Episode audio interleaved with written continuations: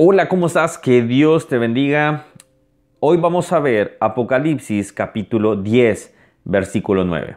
Te cuento rápidamente, estamos viendo un capítulo por día, de lunes a viernes, y estamos viendo un versículo de estos capítulos. Así que espero que me puedas acompañar. Si no has visto otros devocionales, te dejo acá toda una lista de reproducción para que los puedas eh, escuchar también.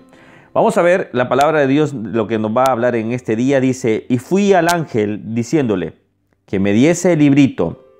Y él me dijo, toma y cómelo, y te amargará el vientre, pero en tu boca será dulce como la miel.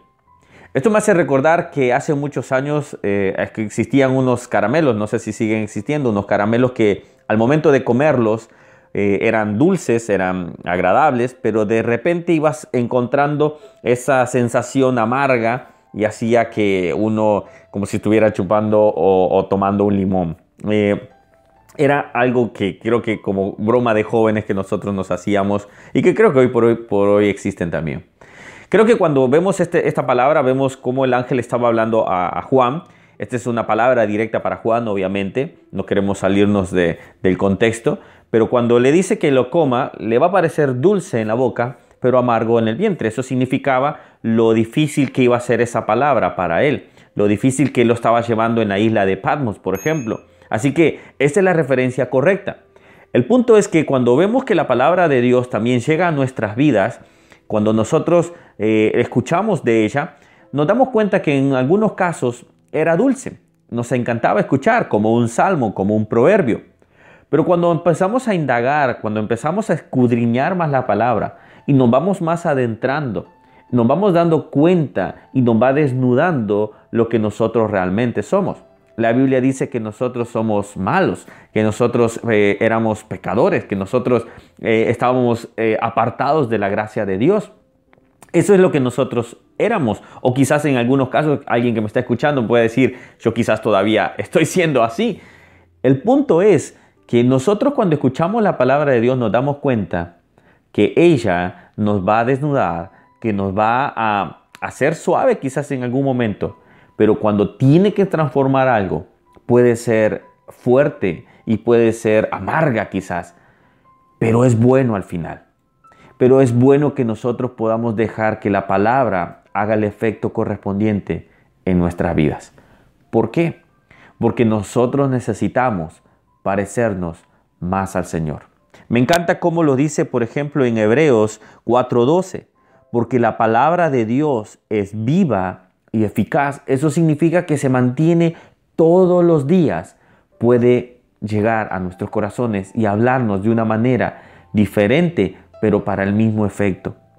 Dice, y más cortante que toda espada de dos filos, y penetra hasta el partir el alma y el espíritu, la coyuntura y los tuétanos, y discierne los pensamientos y las intenciones del corazón.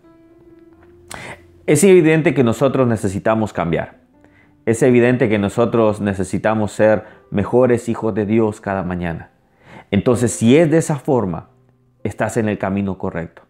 Deja que la palabra penetre tu corazón, cambie lo que tenga que cambiar, aun cuando sea amargo, aun cuando sea difícil digerirla pero es necesario para que seamos buenos hijos y buenas hijas de Dios. Al final, el efecto también va a ser positivo. Veremos que seremos buenos hombres, buenas mujeres, buenos hijos, buenas ah, eh, esposos, buenos abuelos. Cuando dejamos que la palabra ingrese a nuestras vidas y que ella transforme, aunque parezca amarga, aunque parezca dura, entonces podemos decirle a Dios, Señor, yo quiero digerir tu palabra. Yo quiero que tú hagas la transformación en mi vida. ¿Ese es tu caso? Si es esa, entonces permite que ella lo haga. Permite que Dios a través de ella pueda hablar a tu corazón y transformarlo. Espero que Dios hable, haya hablado a tu vida. Espero que de esta manera, quizás recordando esos caramelos, por ejemplo, tú ahora te los recuerdes que aunque parezca dura y difícil la palabra, pero es necesaria para nuestras vidas. Que Dios te bendiga. Nos vemos en el próximo video. Mañana vamos a ver Apocalipsis capítulo 11. Así que acompáñame, nos vemos mañana. Que Dios te bendiga. Chao, chao.